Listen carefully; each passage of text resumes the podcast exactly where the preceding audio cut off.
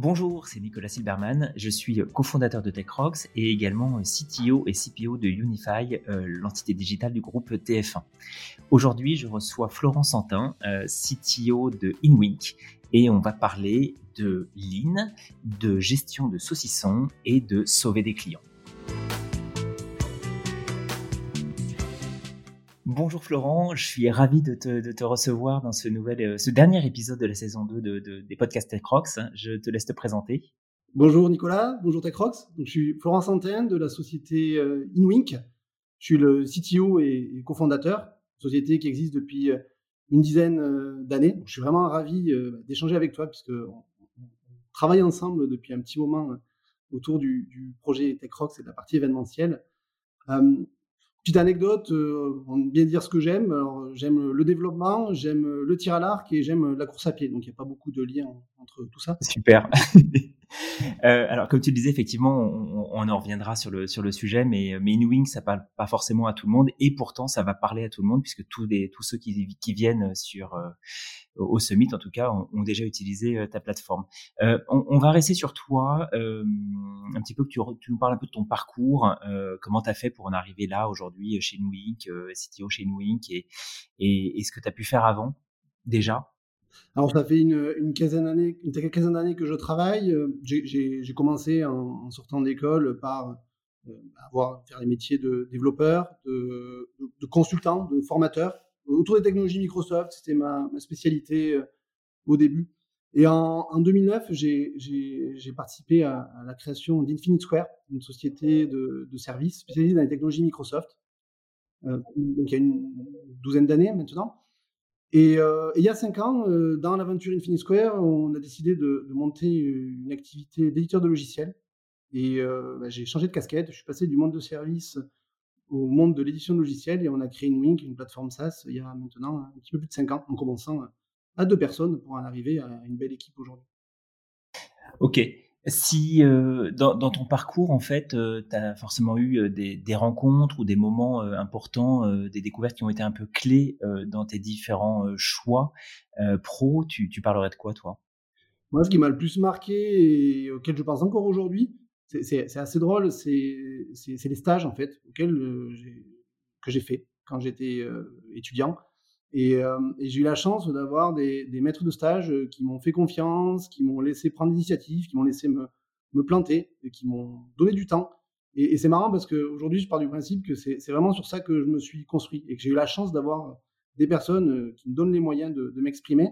Et aujourd'hui, en fait, alors c'est un peu ce qui me frustre, pas avoir le temps de, rendre ça et, d'accompagner euh, des jeunes étudiants aussi dans la découverte euh, du monde de l'entreprise.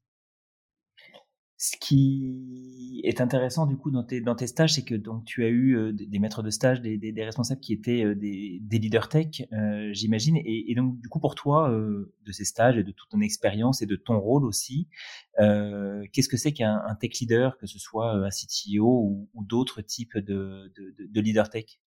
Ma, vision euh, à moi, c'est que hum, c'est un peu d'avoir un rôle de, de, couteau suisse entre le business et la tech.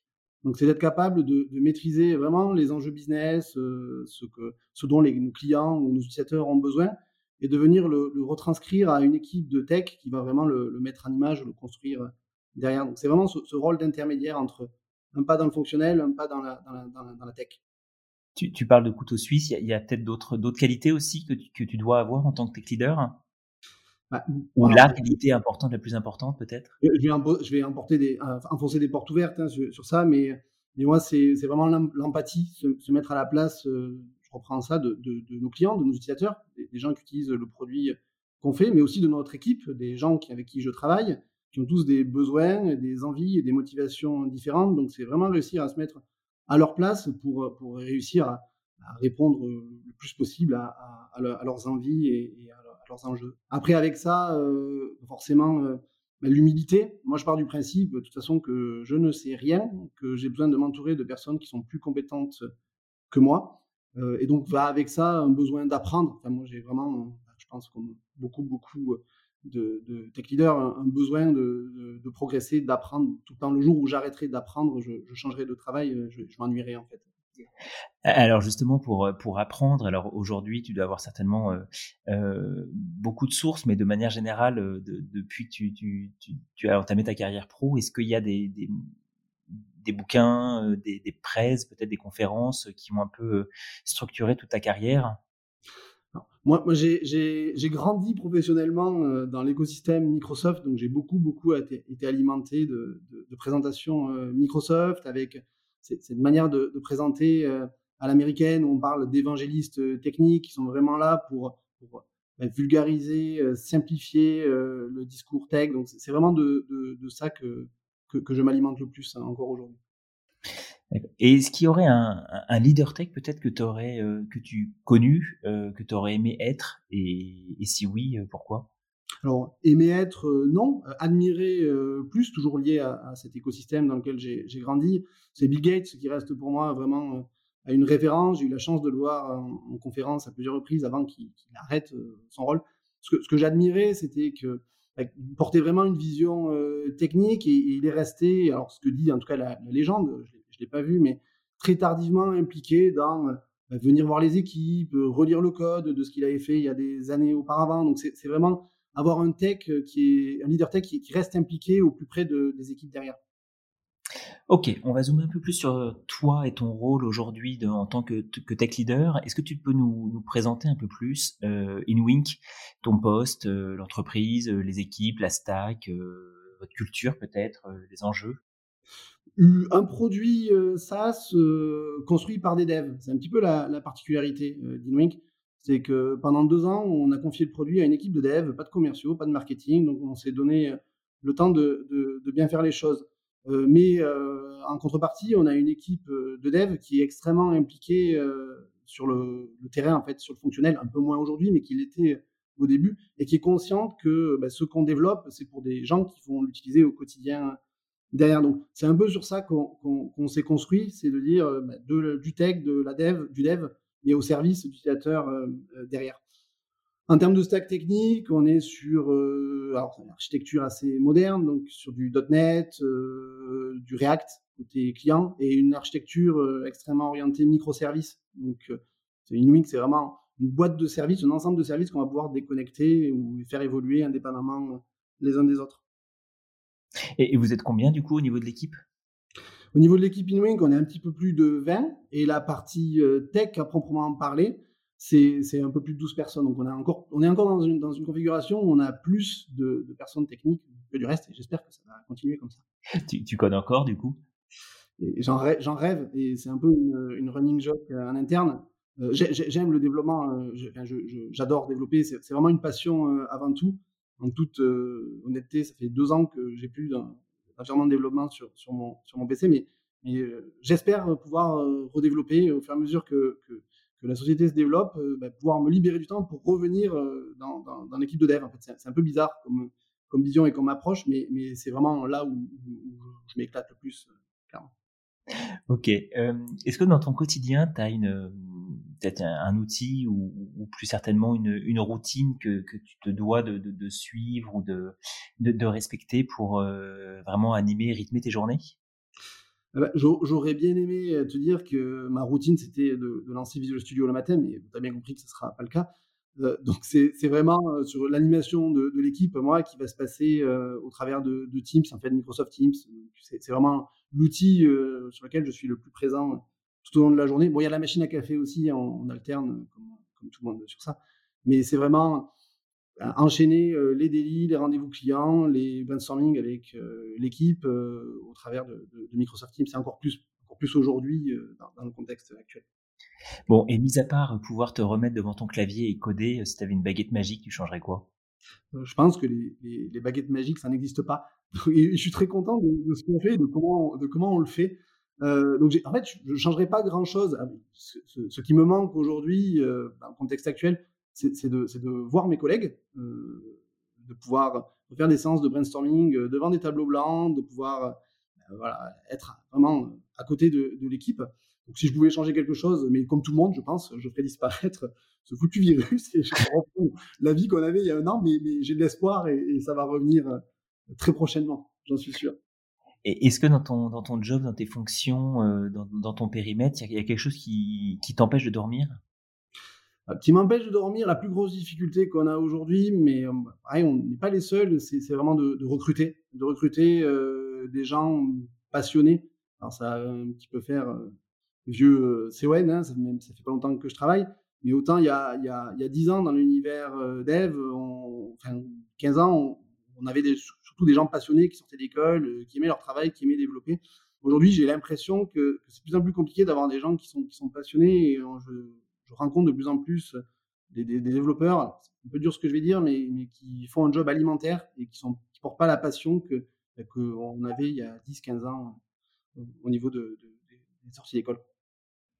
Ok, et, donc du coup, tu n'es pas le seul à, à, rencontrer, à rencontrer ça, et, sur ce sujet ou de manière générale, tu des conseils euh, à donner à l'attention de, des autres tech leaders qui, qui nous écoutent, euh, pour ceux qui vont piloter des plateformes comme la tienne, euh, avec des équipes, euh, comme qu'est-ce que tu pourrais donner deux, trois conseils?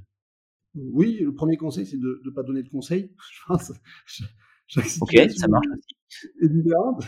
Le, le, deuxième conseil, c'est d'écouter les conseils des autres. Donc, on n'en donne pas, on, écoute.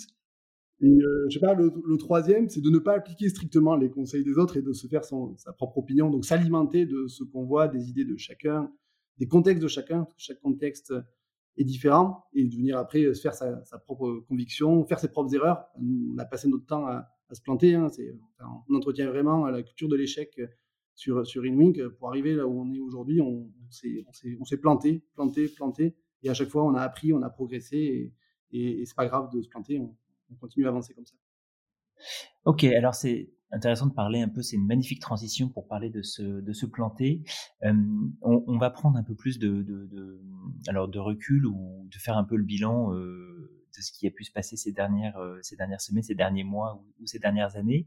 J'aurais envie de parler un peu plus précisément avec toi de d'un fail ou d'une réussite pourquoi pas euh, les deux en même temps, euh, que tu nous racontes un petit peu ça euh, et comment tu, as pu le vivre et qu'est-ce que ça t'a euh, apporté, euh, comment tu as comment tu as avancé avec tout ça?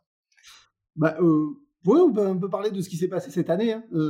c'est clairement quelque chose de, de, de, spécial. Pour situer un petit peu le contexte de, ce qu'on fait sur InWink, InWink c'est une plateforme SaaS de gestion d'événements B2B.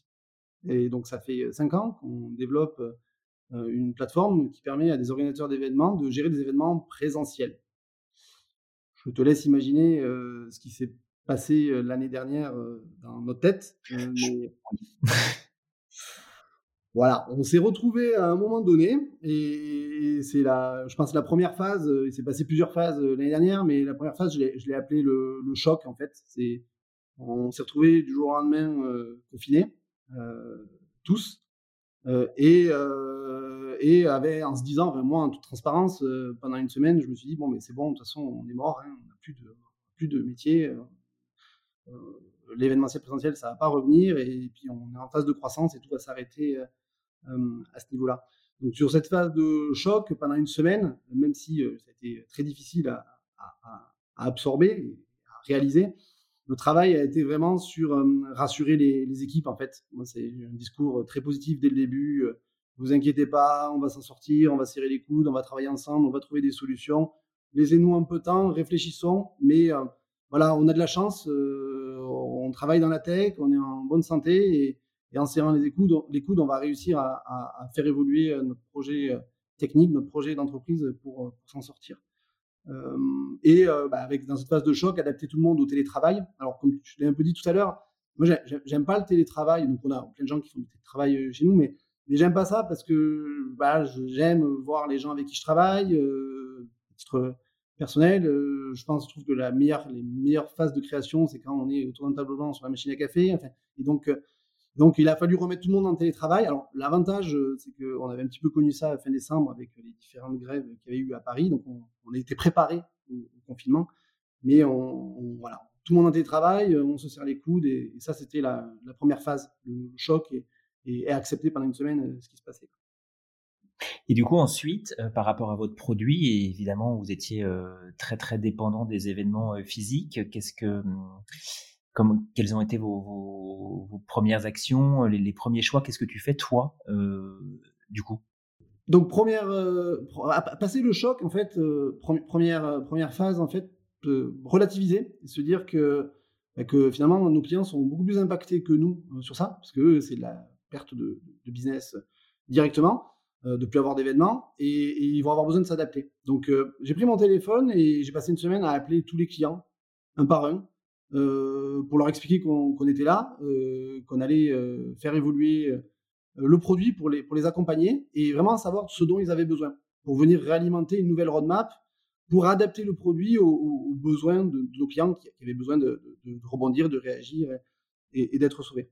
Une fois cette semaine passée, euh, bah, phase de reconstruction du produit, on, frise, complètement la roadmap, tout ce qui était prévu euh, sur l'année dernière a été mis de côté, va reprendre d'ailleurs maintenant, et on fait un point avec euh, l'équipe Archie, Core Team chez nous, partage les, besoins des clients, et là on se met un petit peu en mode, ninja pragmatique, bah, il faut adapter le produit, on a un mois, dans un mois, objectif, on présente des nouveautés qui vont, permettre à tous, nos clients de transformer leurs événements d'un format euh, présentiel à un format online euh, pour la fin de l'année.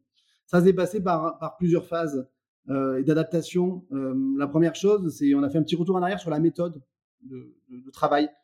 On a construit InWink euh, les cinq premières années de dev dans une approche un peu dans une méthode agile adaptée à nous, mais on était plus proche de, du Kanban en fait, en flux continu, avec des, la mise en prod à chaud à tout moment par microservice. Donc, on était vraiment structuré pour, pour livrer en continu. Et sauf que depuis le début de l'année, on, a voulu avoir une approche bah, plus produit traditionnel, itérative, avec euh, des release notes, mettre en place de la qualité, donc venir sur une approche plus structurée et moins en mode je livre tout le temps. Donc on est revenu en arrière, on est repassé en mode Kanban en flux continu, pragmatique, il va falloir euh, livrer euh, de la feature, et ce sera peut-être pas la feature parfaite, mais en tout cas, euh, on va y aller étape par étape, un peu en mode MVP, et, on va, on va, voilà, l'objectif c'est de livrer. On, est quand même dans le, la, enfin pas la définition même, mais quand même dans une approche dans, l'agilité, dans le lean avéré là complètement, complètement. Donc on, est revenu sur ça, faut, faut livrer. Et, et, euh, et l'avantage, c'est que ben, justement, c'est là où on va revenir sur, sur ce qui nous a sauvé. En fait, c'est ce les choix qu'on a fait il y a, il y a cinq ans. C'est qu'il y a cinq ans, on a dit, ben, on veut pouvoir livrer en continu, on veut pouvoir mettre en prod euh, en plein milieu de la journée euh, quand il y a 5 millions de requêtes sur une heure. Et, le produit a été fait pour ça et a été construit comme ça. Donc si on n'avait pas fait ces choix il y a cinq ans, ça aurait été euh, très compliqué euh, là. Il y a une autre, chose qui, nous a sauvés, c'est pareil, c'est un peu l'avantage d'avoir construit un produit avec une, équipe de, dev euh, à la base, vraiment un, produit qui, est drivé par l'équipe de dev, c'est que on a fait dès le début une architecture évolutive. Donc on, on en rigolait, nous en interne, on, appelait ça le, de code saucisson en fait. C'est un peu bizarre, mais, mais quand on a commencé il y a cinq ans, mon discours c'était de dire bah, aujourd'hui on gère des speakers, des sessions mais si ça se trouve, demain, je vais venir vous voir et je vais vous dire, euh, hey, euh, je veux gérer des listes de saucissons avec InWink. Et ça, euh, en moins d'une journée, on doit être capable de faire évoluer le produit pour gérer des saucissons. Donc pendant des années, on a, on a rigolé, ça nous a servi à rien de pouvoir gérer des saucissons. Mais là, ce qui nous a permis de nous adapter, c'était d'avoir fait ces choix-là et d'avoir quelque chose qui est pensé, qu'on a temps de construire et qui est complètement évolutif à ce niveau-là. Et le résultat? Mais le résultat, c'est que fin mai, on a livré des premières fonctionnalités digitales. tous nos clients qui avaient des événements présentiels sur euh, mai, juin, juillet ont pu euh, digitaliser leurs événements. Euh, et, là, on est passé en phase bah, d'adaptation, de nouveau d'écoute. C'est-à-dire qu'on a continué à apprendre avec nos clients. On a collecté du feedback, on a fait évoluer euh, le produit, on, a itéré, alors pareil, on continue, c'était même pas l'itératif, c'est vraiment, on a fait des évolutions en continu. Et l'été dernier, on a pu prendre le temps de vraiment euh, packager une solution digitale. Et à partir de septembre, donc c'est toujours consacré avant septembre à nos, clients historiques. Et à partir de septembre, on a pu proposer notre solution à des nouveaux clients. Et, euh, et bah, forcément, dans le contexte actuel, avec euh, je te rappelle, septembre, octobre, hein, c'était compliqué, changement de jauge, digital, pas digital, hybride. Bah, toujours pareil, l'avantage d'avoir un outil qui, s'adapte, ça nous a permis de continuer à, accompagner euh, nos clients. Et c'est le, mot que je ressors, c'est l'adaptabilité, l'adaptabilité de notre produit, l'adaptabilité pour nos clients derrière qui, en fait, ils savent pas, savent pas ce dont ils ont besoin parce que ça change tout le temps. Et c'est rassurant d'avoir une plateforme qui, s'adapte en fait en fonction bah, du, contexte, du, contexte sanitaire et, des, des, besoins business derrière. Super, merci, merci beaucoup Florence. C'était euh, vraiment intéressant de, de refaire un peu le, le, point sur, euh, sur tout ton parcours et, et plus précisément euh, ton, ton expérience de, de l'année passée quand on est surtout éditeur de, de logiciels.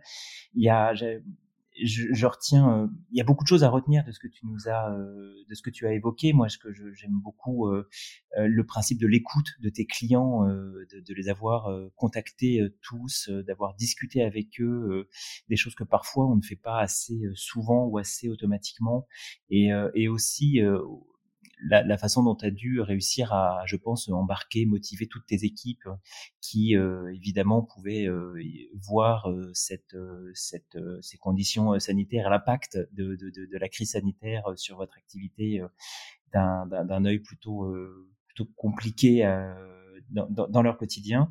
donc vraiment, merci beaucoup de, de, de nous d'avoir partagé tout ça avec nous pendant ce, pendant ce podcast. Avec plaisir. Et voilà, c'était le dernier épisode de la saison 2 des podcasts Tech Rocks. Merci Florent d'avoir partagé avec nous euh, ton expérience euh, de, leader tech. Merci à vous tous, les auditeurs de ce podcast euh, qui ont été au fil de l'année trois fois plus nombreux à nous écouter. Merci beaucoup et je vous dis à l'année prochaine pour la saison 3 des podcasts de Tech Rocks.